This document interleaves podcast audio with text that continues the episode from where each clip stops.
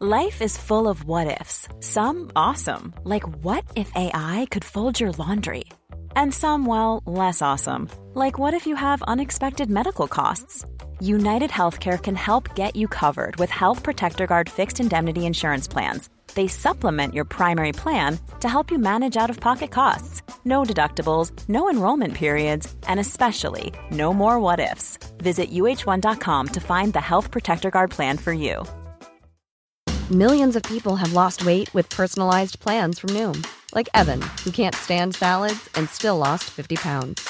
Salads, generally, for most people, are the easy button, right? For me, that wasn't an option. I never really was a salad guy. That's just not who I am. But Noom worked for me.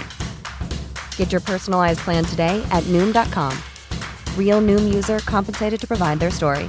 In four weeks, the typical Noom user can expect to lose one to two pounds per week. Individual results may vary. Planning for your next trip? Elevate your travel style with Quince. Quince has all the jet setting essentials you'll want for your next getaway, like European linen, premium luggage options, buttery soft Italian leather bags, and so much more. And is all priced at 50 to 80% less than similar brands. Plus, Quince only works with factories that use safe and ethical manufacturing practices. Pack your bags with high-quality essentials you'll be wearing for vacations to come with Quince. Go to quince.com slash pack for free shipping and 365-day returns. Buenas noches. Bienvenidos al Criminalista Nocturno.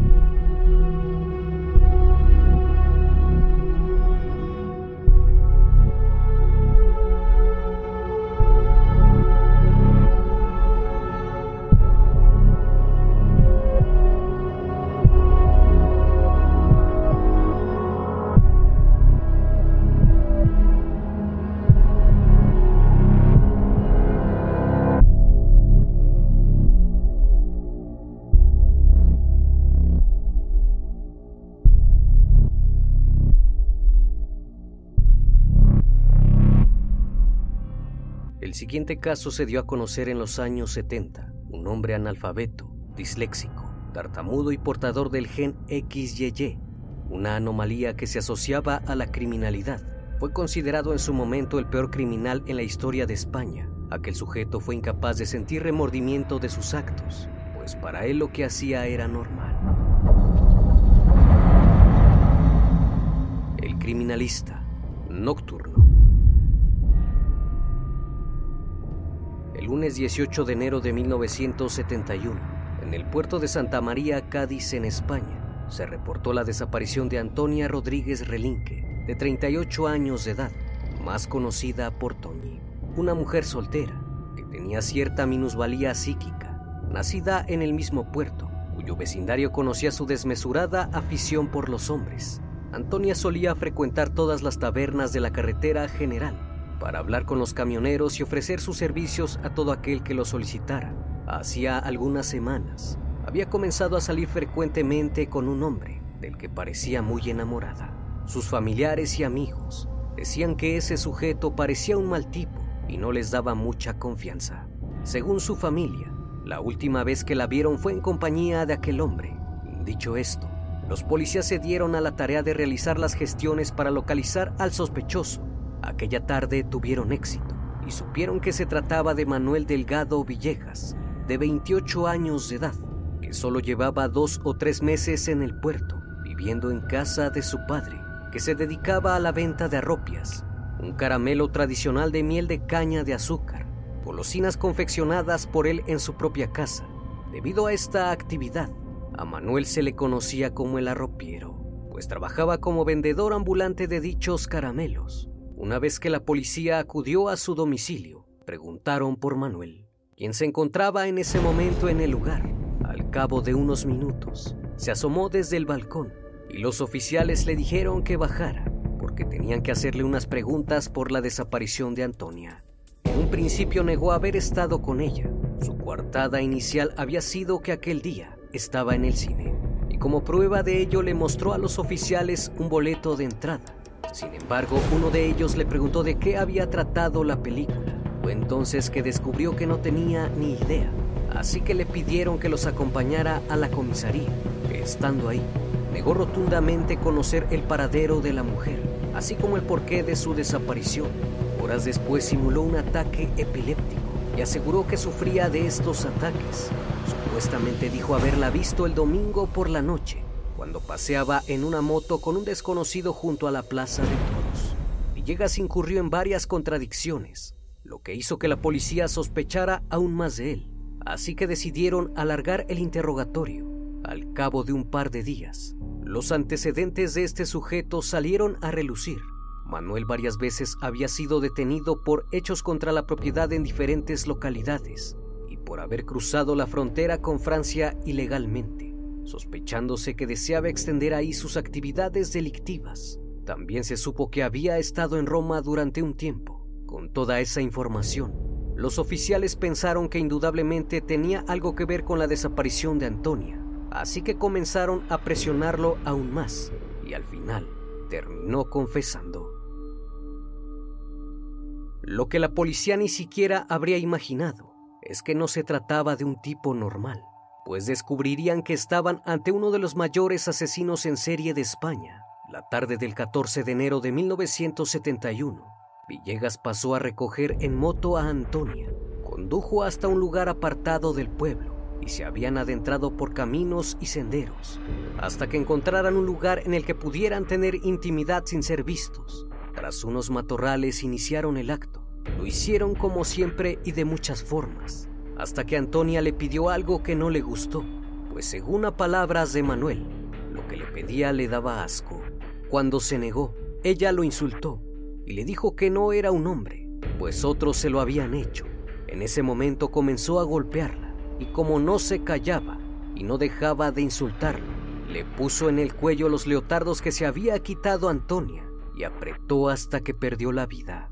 Después de eso, siguió manteniendo relaciones con su cuerpo. Finalmente la escondió detrás de unos matorrales y se fue. Los tres días posteriores al hecho, volvió al lugar con la única finalidad de tener intimidad con su cuerpo, asegurando que así era mejor, puesto que no hablaba. Cuando fue llevado al sitio del suceso, tardó mucho tiempo en dar con el lugar exacto y llevó a los investigadores a diferentes lugares de los alrededores del pueblo, lo que dio mucho trabajo a la policía, mismos que trataron de no desesperarse y tratarlo de la mejor forma para que cooperara. Al lapso de unas horas, encontraron el cuerpo detrás de unos matorrales, en un paraje abandonado y lúgubre. Su cuello estaba rodeado por los leotardos, y lejos de eso, no tenía alguna otra marca de agresión. No parecía que hubiera forcejeado. El frío en el lugar retardó la descomposición. Eso evitó la propagación del olor, hubiera podido alertar a los vecinos de la zona. La causa del deceso fue estrangulamiento. Una vez reconocida su autoría del crimen, los investigadores pensaron que este sujeto podría estar relacionado con el asesinato de Francisco Marín Ramírez, de 24 años de edad, un chico introvertido, muy tímido y acomplejado, que ejercía como electricista. El 3 de diciembre de 1970 había desaparecido y fue encontrado nueve días después flotando en el río Guadalete, debajo del puente de San Alejandro, en el puerto de Santa María. El comisario tuvo la sospecha de que Manuel tenía algo que ver, así que lo interrogaron por este caso. No tardó mucho en confesar que él lo había asesinado. Según su declaración, Villegas y Francisco eran amigos. Se habían conocido un día que él se encontraba vendiendo sus arropias. Aquel día 3 de diciembre, habían quedado de verse por la noche. Se encontraba realizando un trayecto en moto con Manuel, hasta que a mitad del camino, el joven comenzó a tocarlo y le dio un beso.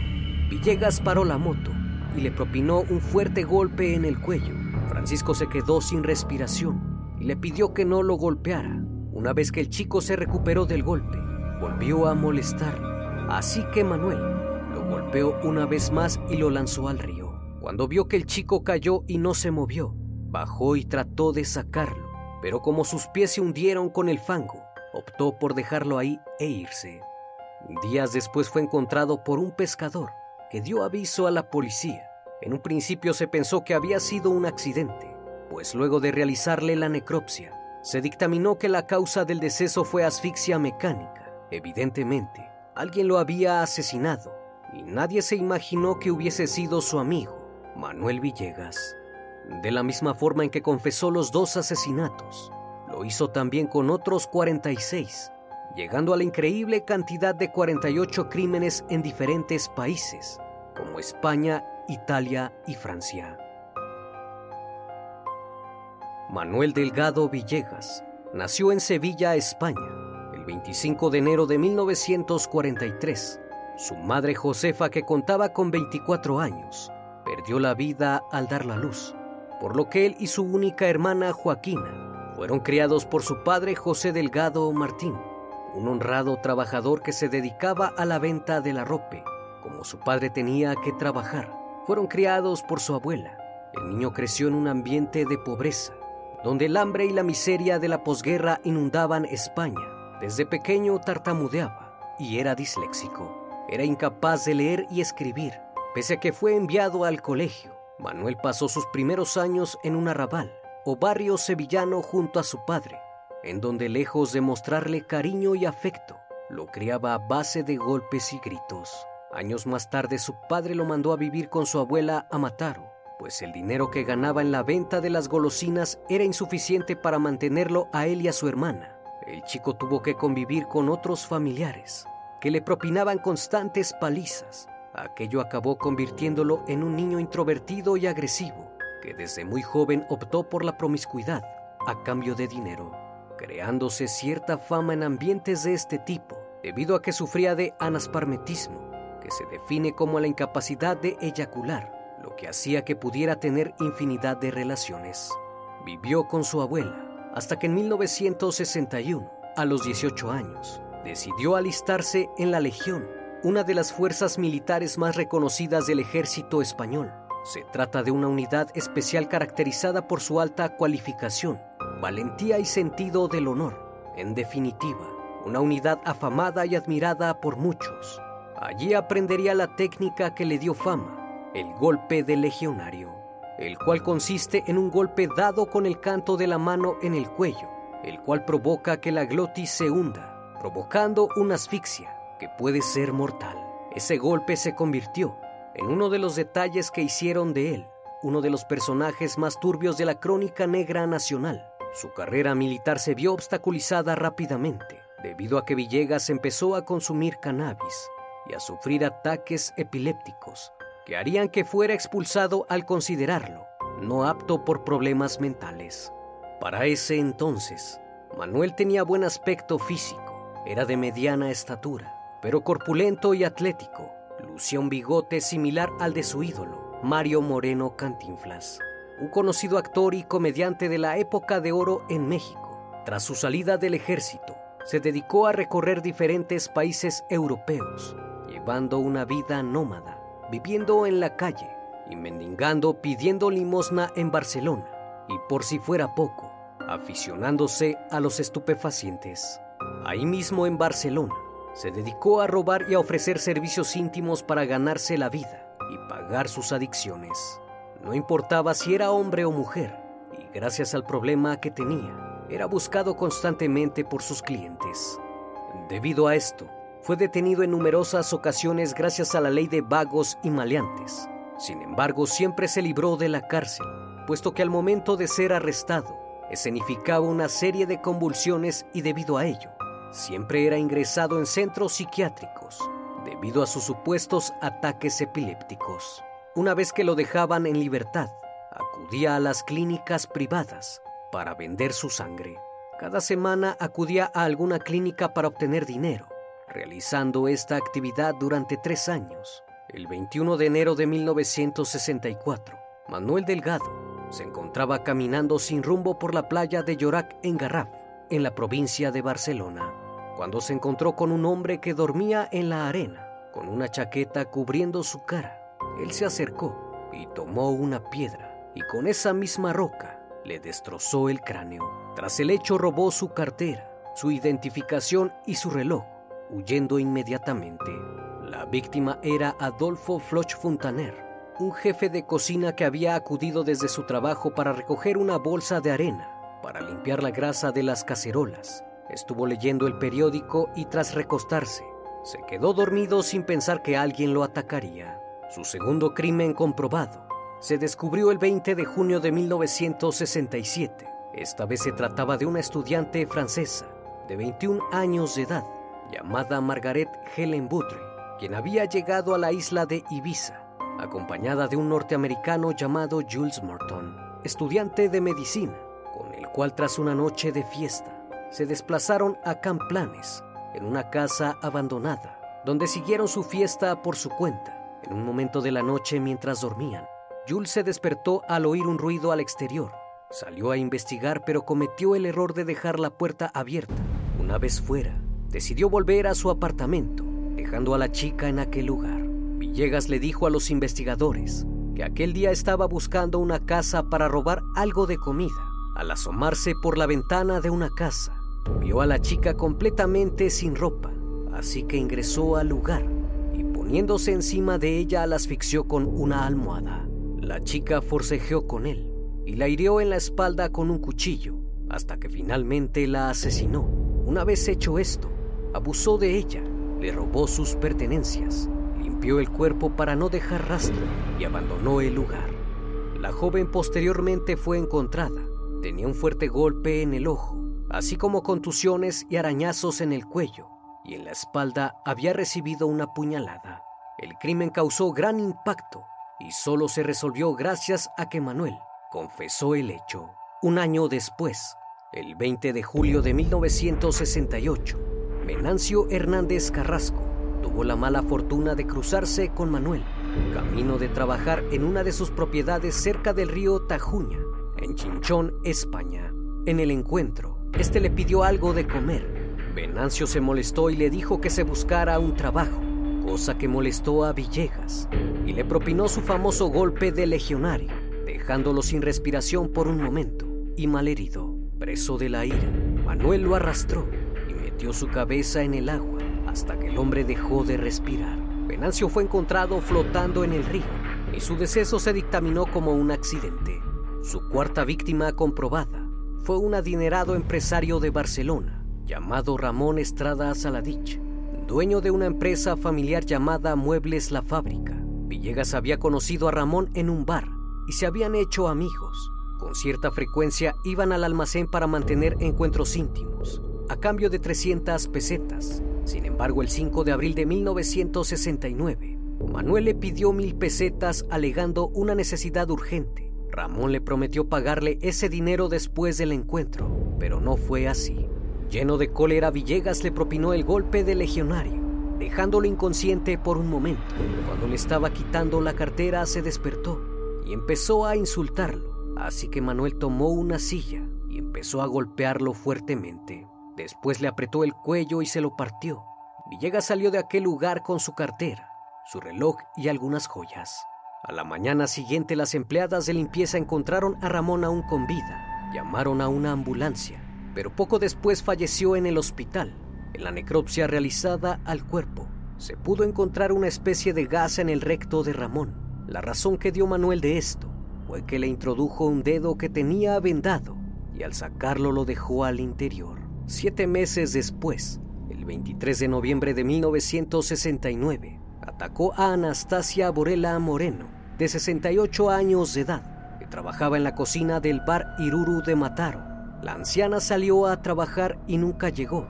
Cuatro días más tarde, su cuerpo fue encontrado por unos niños que jugaban en el túnel de la llamada Riera Sirena bajo la calle, a unos 300 metros de su casa. Estaba cubierto con un plástico boca arriba con las ropas alzadas. La habían asesinado a golpes con un ladrillo. Villegas explicó que aquel día del crimen tenía ganas de estar con una mujer. Al encontrarse con la anciana le preguntó si quería acostarse con él. La mujer reaccionó indignada y amenazándole con avisar a la policía. La respuesta lo llenó de cólera y tomando un ladrillo la golpeó en la cabeza. Finalmente la arrojó a un torrente seco, como se veía desde arriba. Bajó para esconderla en el túnel. Una vez ahí se sintió extasiado y abusó del cuerpo, repitiendo este acto durante cuatro noches, hasta que el cuerpo de Anastasia fue encontrado. Posterior a eso, ocurrieron los crímenes de su amigo Francisco Marín y Antonia Rodríguez, por el cual fue arrestado. Los crímenes que se le atribuyeron ocurrieron entre 1964 y 1971, aunque en realidad confesó ser el autor de 48 asesinatos. Pronto la prensa lo empezó a llamar el arropiero, debido a la actividad que desempeñaba. La policía española comenzó a analizar y a investigar aquellos casos en los que el arropiero se adjudicaba la autoría. Confesó tantos crímenes a la policía que los agentes encargados del caso creyeron que Manuel Villegas estaba inventando todo. Eran tantos crímenes que costaba creerlos todos, pero poco a poco y dado el detalle con el que era capaz de reconstruirlos, le fueron creyendo. Fue el primer preso al que se le trasladó en avión en España, todo ello con el objetivo de realizar investigación de los numerosos crímenes de los cuales se autoinculpó. En San Filiu de Wixols, en España, dijo haber estrangulado a una extranjera. En Alicante aseguró haber privado de la vida a una mujer a navajazos. En Barcelona terminó con la vida de un homosexual, al que estranguló con un cable. En Valencia a una mujer, a la que metió en un contenedor. También dijo que en Roma asesinó a su jefa porque se había encaprichado con él y como era demasiado gorda, no podía abrazarla, por eso terminó con ella. En París se involucró con una joven que pertenecía a una banda de atracadores. Como estos se negaron a admitirlo en el grupo, acribilló a los cuatro con la metralleta de uno de ellos. En la capital francesa, antes de ser expulsado del país por indocumentado, asesinó a otra chica por soplona. Después aseguró que se marchó a la costa azul de Francia, donde privó de la vida a una mujer de 40 años, que lo acogió en su lujosa mansión, machacando su cabeza con una piedra le robó el dinero y las alhajas y huyó. Igual haría con un hombre que al verlo dormido en la playa, se ofreció a que lo hicieran en su casa. Tras invitarle a cenar, comenzaron a tener intimidad. Al terminar le colocó un cable alrededor del cuello y lo asesinó. Manuel Delgado Villegas se movía a sus anchas cruzando ilegalmente de un país a otro. El modus operandi no siempre era el mismo lo cual impedía a la policía relacionarlo con todos ellos. Supuestamente cansado de asesinar, volvió al puerto de Santa María con su padre para trabajar junto a él en la venta de arropias, pero al poco tiempo se dio cuenta que no podía parar, pues el privar de la vida a otro le provocaba un gran placer. En ninguno de sus crímenes se encontraron fluidos ni otros restos orgánicos por lo que algunos investigadores creen que gracias a la enfermedad que padecía Aspermia, no dejaba ningún rastro de todos los crímenes que confesó. Los investigadores finalmente lo pudieron relacionar con 22, de los cuales únicamente le pudieron comprobar 8. El arropiero, también conocido como el estrangulador del puerto, utilizaba varios métodos para cometer los asesinatos. La mayoría de sus víctimas fueron estranguladas o sufrieron un golpe de karate en el cuello incluso utilizando objetos contundentes, tras seis años y medio de prisión preventiva sin protección legal, ya que no tuvo un abogado de oficio en todo ese momento. Manuel Delgado Villegas nunca fue legalmente culpado ni juzgado por sus crímenes, al serle detectada una grave enfermedad psiquiátrica, por lo cual se le declaró falto de responsabilidad penal. Varios informes clínicos lo calificaron como mentalmente desequilibrado y en junio de 1978, la Audiencia Nacional archivó provisionalmente su causa. Fue internado en el psiquiátrico penitenciario de Carabanchel, donde no mostró signos de padecer ataques epilépticos, ni tampoco síntomas de esquizofrenia. Durante el largo internamiento, fue sometido a toda clase de terapias y tratamientos, incluidos electroshocks y camisas de fuerza. Los especialistas que estudiaron su caso coincidían en que no se le podía poner en libertad, porque se creía en ese entonces que era un criminal nato, que podía hacer mucho daño si lo dejaban libre.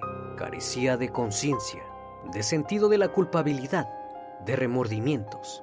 Creía que lo que hacía era normal. Incluso cuando asesinaba lo hacía lentamente, pues disfrutaba el proceso. Debido a esto fue declarado un deficiente mental Los especialistas agregaron que tenía una personalidad egocéntrica y narcisista, pues recordaron que Salvador Ortega, quien dirigía la investigación, afirmó que un día mientras era trasladado en una patrulla a un lugar donde había cometido un crimen, la radio dio la noticia de que un mexicano llamado Juan Corona tenía el récord de haber asesinado a 25 personas comprobables. Uno de los oficiales bromeó con él y le dijo que le estaban ganando por mucho. Tras meditar durante unos segundos, Villegas le pidió al investigador que lo dejara libre 24 horas para que pudiera asesinar a la mayor cantidad de personas ya que un mexicano no le quitaría el récord. Mientras estaba en ese psiquiátrico, descubrieron que Manuel Villegas tenía una anomalía genética de su ADN. En las pruebas médicas se le detectó el cromosoma XYY, mejor conocido como síndrome 47. Esto debido a que el individuo que lo padece presenta una doble Y, recordando que todos los seres humanos contamos con 23 pares de cromosomas. Puede ser XX para las mujeres y XY para los hombres. La repetición o ausencia de algún cromosoma puede desencadenar una anomalía en el ser humano. A quienes lo poseen se les ha llamado también superhombres. Quienes lo padecen se les puede observar una menor capacidad del aprendizaje y alteraciones en el lenguaje, al igual que un bajo coeficiente intelectual y cierta tendencia a la agresividad y conducta antisocial, aunque cabe aclarar que no siempre es así y pueden manifestar otros síntomas, como alta estatura, tono muscular débil y problemas de fertilidad, entre algunos síntomas distintos. Además, este síndrome durante años se le asoció con el de la criminalidad, pues anteriormente algunos casos de asesinos en serie y abusadores tenían este problema, aunque con el pasar del tiempo, algunos estudios médicos actuales refutan dicha teoría pero para ese entonces los especialistas le adjudicaban en parte a este síndrome la conducta agresiva y el placer de asesinar del arropiero. Manuel Villegas permaneció el resto de su vida custodiado en varios centros psiquiátricos, primero en Carabanchel, en Madrid, después en Foncalet, Alicante, y por último en Santa Coloma de Gramanet, en Barcelona, ya que su familia vivía cerca de ahí. En sus últimos años el arropiero fue un hombre muy singular. Su aspecto fue evolucionando hasta asemejar al de un anciano de cabello encanecido, largo y enmarañado, con enormes barbas, rostro demacrado y mirada perturbadora. El avance de su enfermedad hizo imposible en los últimos tiempos mantener una conversación coherente con él, tras 26 años entre cárceles psiquiátricos y sanatorios. Manuel falleció el 2 de febrero de 1998 en el hospital de Can Ruti de Badalona a los 55 años y a causa de una afección pulmonar.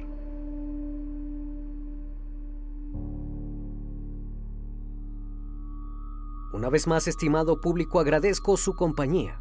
Gracias por brindar un espacio de su tiempo para conocer un caso más de este canal. Si aún no estás suscrito, te hago la cordial invitación a que lo hagas y formes parte de esta gran comunidad. Esto es El Criminalista Nocturno. Hasta la próxima emisión. Buenas noches.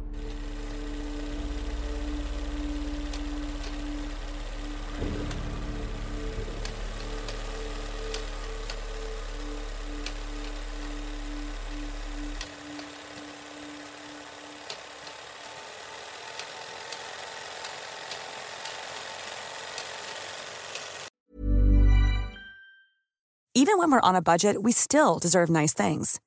Quince is a place to scoop up stunning high-end goods for 50 to 80% less than similar brands. They have buttery soft cashmere sweaters starting at $50, luxurious Italian leather bags, and so much more. Plus, Quince only works with factories that use safe, ethical, and responsible manufacturing. Get the high-end goods you'll love without the high price tag with Quince. Go to quince.com/style for free shipping and 365-day returns.